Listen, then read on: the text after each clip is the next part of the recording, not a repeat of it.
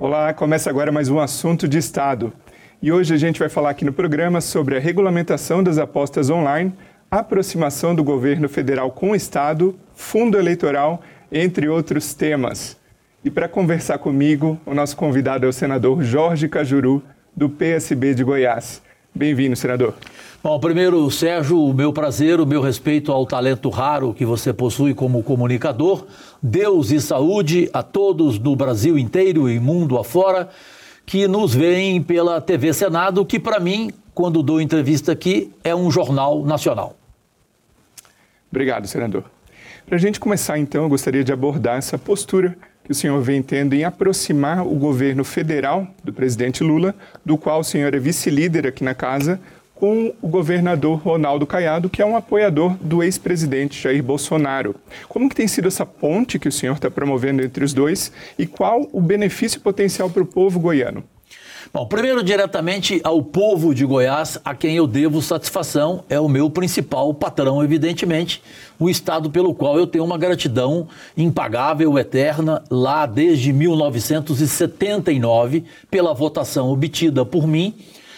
É, algo extraordinário, e nunca falei isso, pela primeira vez na história do Brasil, reconhecido por todos os senadores aqui, nunca ninguém conseguiu o que eu consegui para o estado de Goiás em quatro anos e meio de mandato, Sérgio, mais de um bilhão de reais em recursos.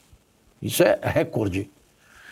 Através de quê? De um bom relacionamento, tanto no governo Bolsonaro, como principalmente agora no governo Lula. Conheço Lula há 35 anos, eu e Datena fizemos amizade com ele 35 anos atrás. Ele quem me convidou para ser vice-líder e às vezes líder aqui no Senado, pelo governo.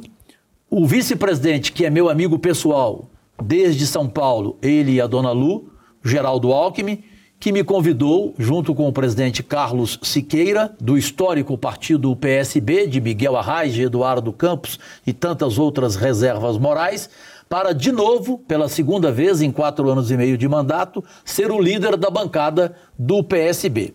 Com tudo isso, eu iniciei o mandato no governo Bolsonaro tranquilo, em função do que você acabou de falar. A relação de Caiado e Bolsonaro era a melhor possível e continua a melhor possível. Quando entrou o governo Lula e ganhei a, a vice-liderança e a liderança também, o primeiro ponto que veio na minha cabeça é, de preocupação foi eu não conseguir recursos em função das divergências políticas fortíssimas que existem desde 1990 entre Ronaldo Caiado e Lula. Como eu sou amigo pessoal do Ronaldo Caiado há 38 anos, ele nem era político, ele era médico especializado de coluna, inclusive um dos melhores da América Latina. Esses 38 anos de amizade servem para quê? Para sinceridade. Na nossa conversa, eu falei: você pode ter com o governo Lula uma relação pacífica, ou seja, você é opositor ao governo, não ao Brasil. Eu tenho você, Caiado, como um patriota. Ele, claro, você é meu irmão, Cajuru. Eu vou ter a relação pacífica, vou discordar, que é um direito meu, sem desqualificá-lo. Porque para discordar você não precisa desqualificar. Então a nossa conversa foi boa, voltei para Brasília, me reuni com o presidente Lula, conversei com os ministros Padilha, Haddad, Jader, é, Renan, é, Jacques Wagner. Todos eles ficaram felizes e falaram que eu juro, você vai ser então o intermediário tudo o que a gente fizer para Goiás vai ser através de você e você traga o Ronaldo Caiado, o governador de Goiás, nas audiências com os ministros. Você vai ter que participar de todas. Falei, com o maior prazer, é minha obrigação. Assim está acontecendo, assim o Caiado tem sido recebido com todo respeito por todos os ministros e enormes conquistas, uma delas que também nunca aconteceu na história do Brasil, foi o custeio para um hospital materno infantil que vai atender a 1 milhão e 500 mil habitantes, de 48 milhões, sabe como? Para o resto da vida, ad eterno. Eu consegui isso com o presidente Lula e com a ministra Nízia. O de Rio Verde? O de Rio Verde. O prefeito de Rio Verde, o Paulo do Vale, e o Ronaldo Caiado ficaram emocionados. O prefeito de Rio Verde chorou, inclusive, porque isso nunca foi visto. Normalmente uma emenda é para quatro anos de mandato, para dois anos de mandato, para um ano. A minha não, a minha é para o resto da vida. Enquanto existir o hospital, ele vai existir a vida inteira, claro, terá esse recurso que é o custeio que ele precisa. Isso sem falar em 13 aeroportos, mais de 6 mil casas dignas, com dois quartos e varanda, é, rodovias 11. Portanto, é, graças a Deus, a relação tem sido uma das melhores do Brasil. E os três estados mais atendidos pelo governo Lula, São Paulo, Minas Gerais e Goiás. Isto resume a sua pergunta, ou não? Sim, sim, senador. Outro ponto que merece destaque da sua atuação aqui no Senado, inclusive o senhor é relator é o PL 3626, que regulamenta as apostas online, as apostas esportivas. A gente tem um infográfico aqui, uhum. queria mostrar para nossa audiência alguns pontos básicos de alteração dessa regulamentação. A taxa vai a 18%, pelo menos é o que se encontra no texto legal agora, né, no projeto que tramita no Senado, já aprovado pela Câmara. Uhum. Taxa de 18% sobre o faturamento bruto, 30% de imposto de renda sobre os ganhos acima daquele limite uhum. de isenção, um mecanismo de prevenção ao vício importante e cede a administração dessas empresas, BETs, no Brasil. No Brasil. Queria que o senhor comentasse, enquanto relator, sobre esse projeto, a importância, o que muda na vida do apostador e também em termos de ganhos para os cofres públicos. Bom, primeiro, o mais importante, Sérgio, senhoras e senhores, meus únicos patrões, saibam e tenham a clareza e fiquem com as suas opiniões naturalmente, foi o diálogo entre os três relatores. Eu, o Romário e o senador baiano Ângelo Coronel. O nosso relatório vai ficar alinhado. Fizemos várias reuniões, reuniões com outros líderes inclusive da oposição, como Carlos Portinho, como Eduardo Girão, e saímos acordados em tudo aquilo que me preocupava.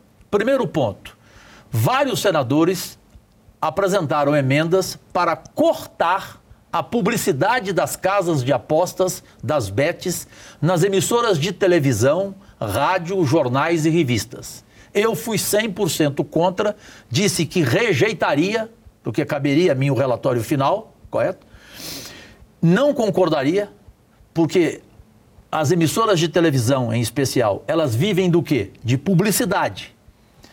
E elas não têm culpa se uma casa de aposta amanhã comete uma ilegalidade. Isso é problema da Polícia Federal, é da Justiça, não é da emissora de televisão.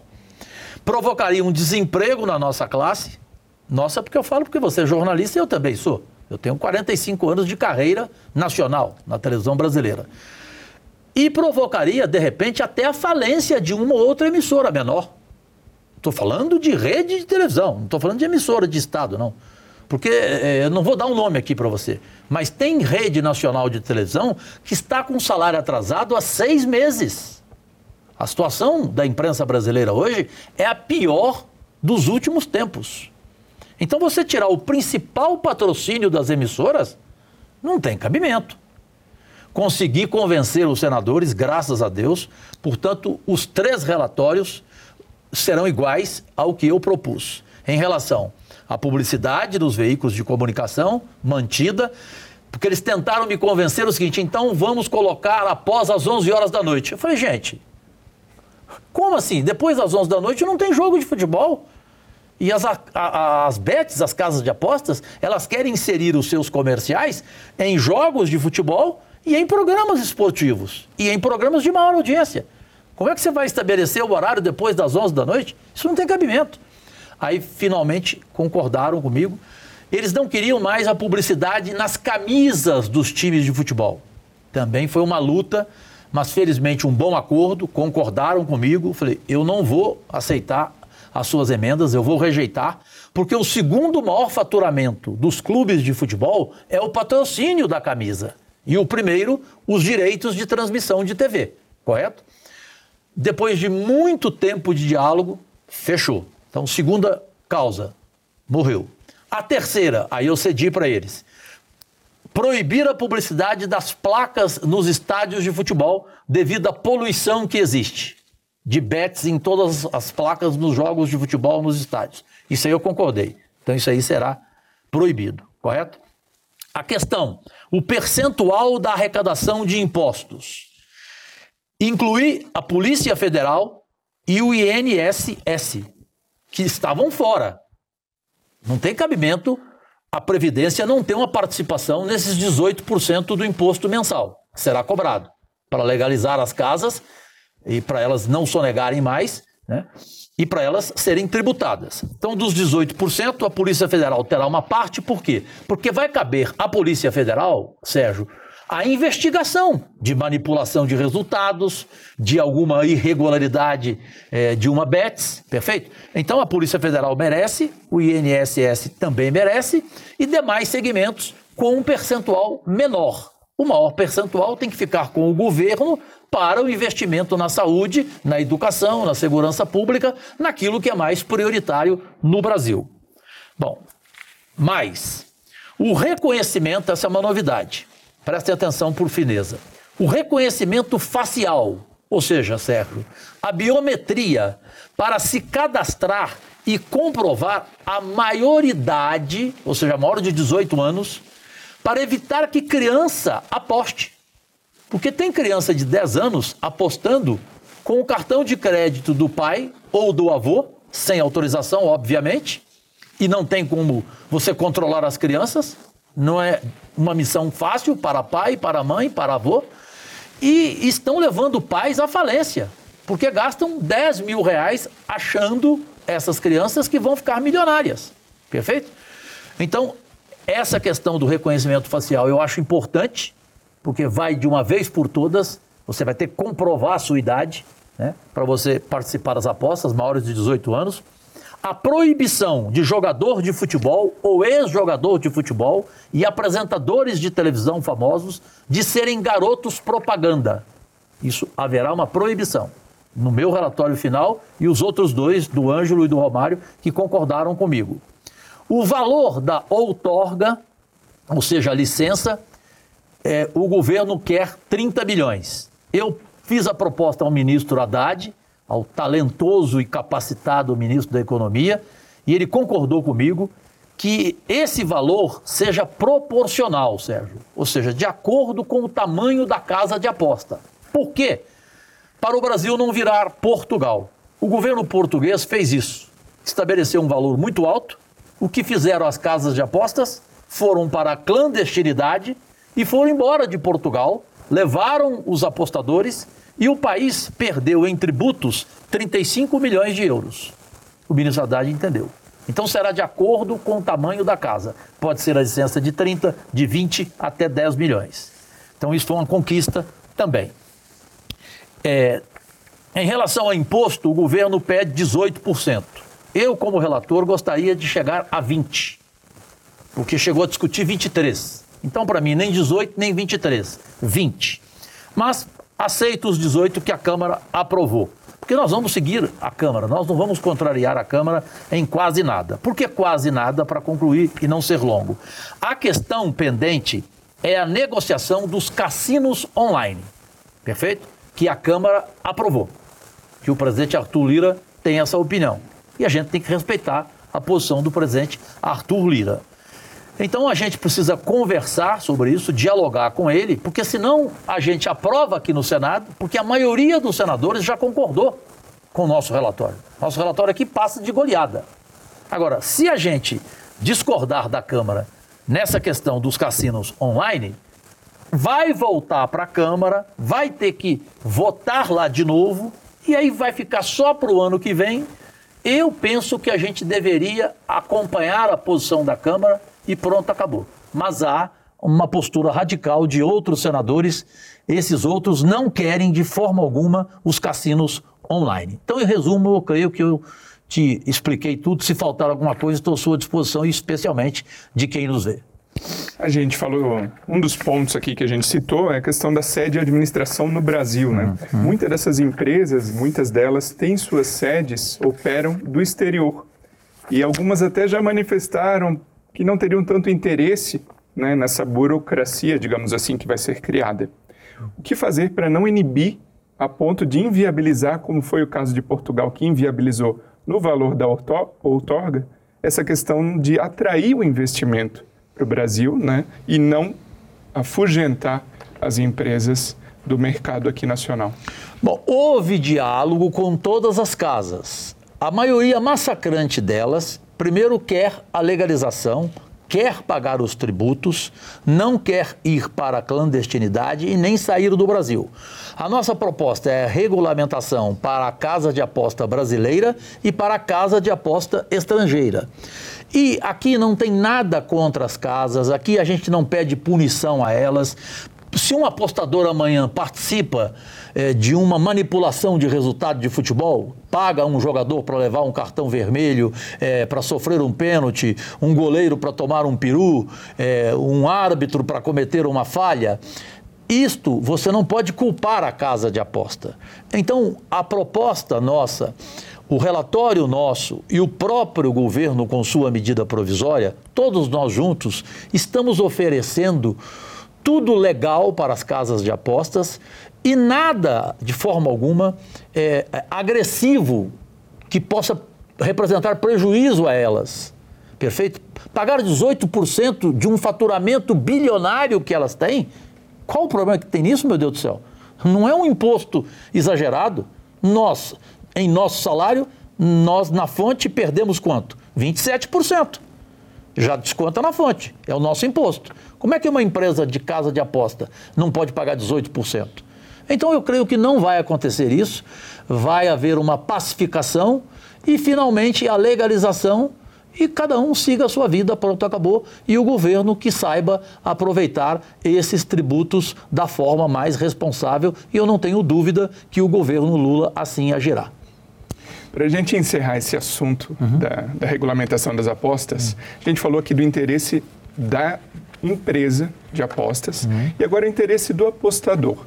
Em uma consulta pública no site do Senado, mais de 95% de, dos participantes manifestaram-se contrários a essa proposição. Uhum. Então, o que falar para esse apostador para ele continuar é, interessado nesse mercado de apostas no Brasil? Bom, Sérgio, permita-me, vou me dirigir aos apostadores que estão nos vendo. São milhões deles. Vocês, desculpem aquela frase do Zagalo, vocês vão ter que me engolir.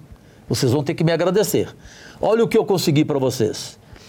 Aqui antes iria passar o relatório de que forma? Cobrando o imposto dos apostadores.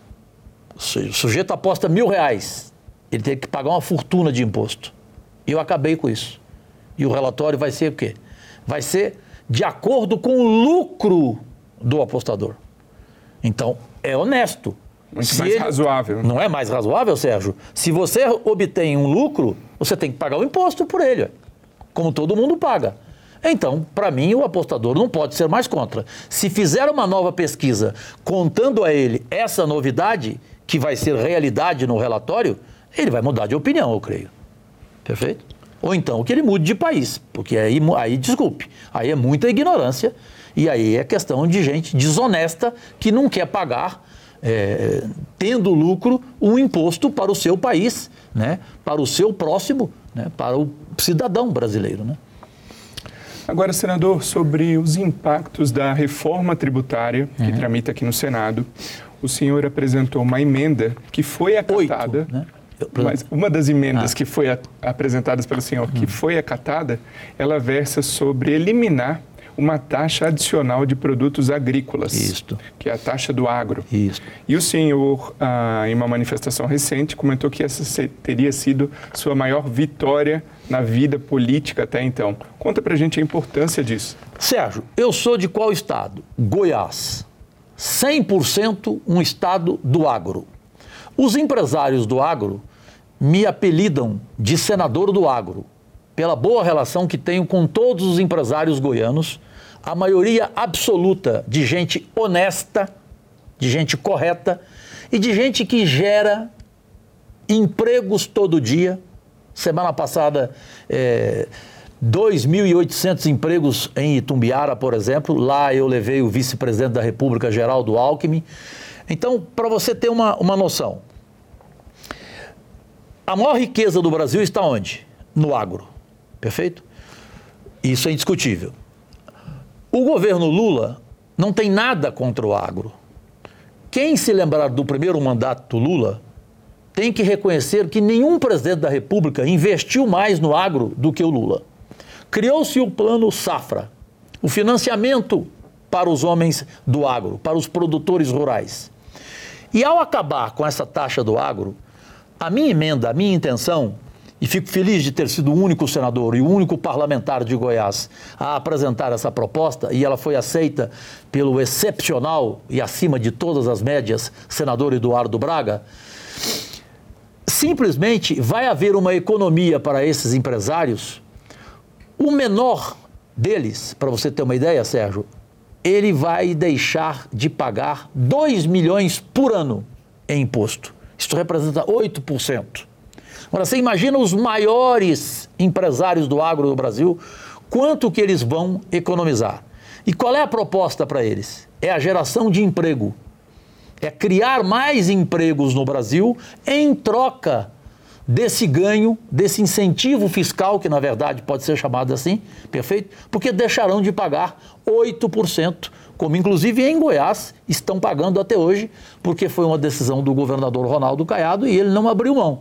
Né? Ele não gostou dessa minha posição, dessa minha emenda, mas eu tenho que fazer o que tem que ser feito e, na minha opinião, não teve nada mais justo e repito o que você colocou. Foi a minha maior vitória política porque eu tinha muito medo de não conseguir é, a aceitação do relator Eduardo Braga e ele, sensato, entendendo o que representa o agro no Brasil, concordou integralmente com ela e é claro que o presidente Lula também concordou e o projeto da reforma é, tributária será aprovado, eu tenho certeza, e será sancionado ainda este ano para o bem do país, para a economia do país.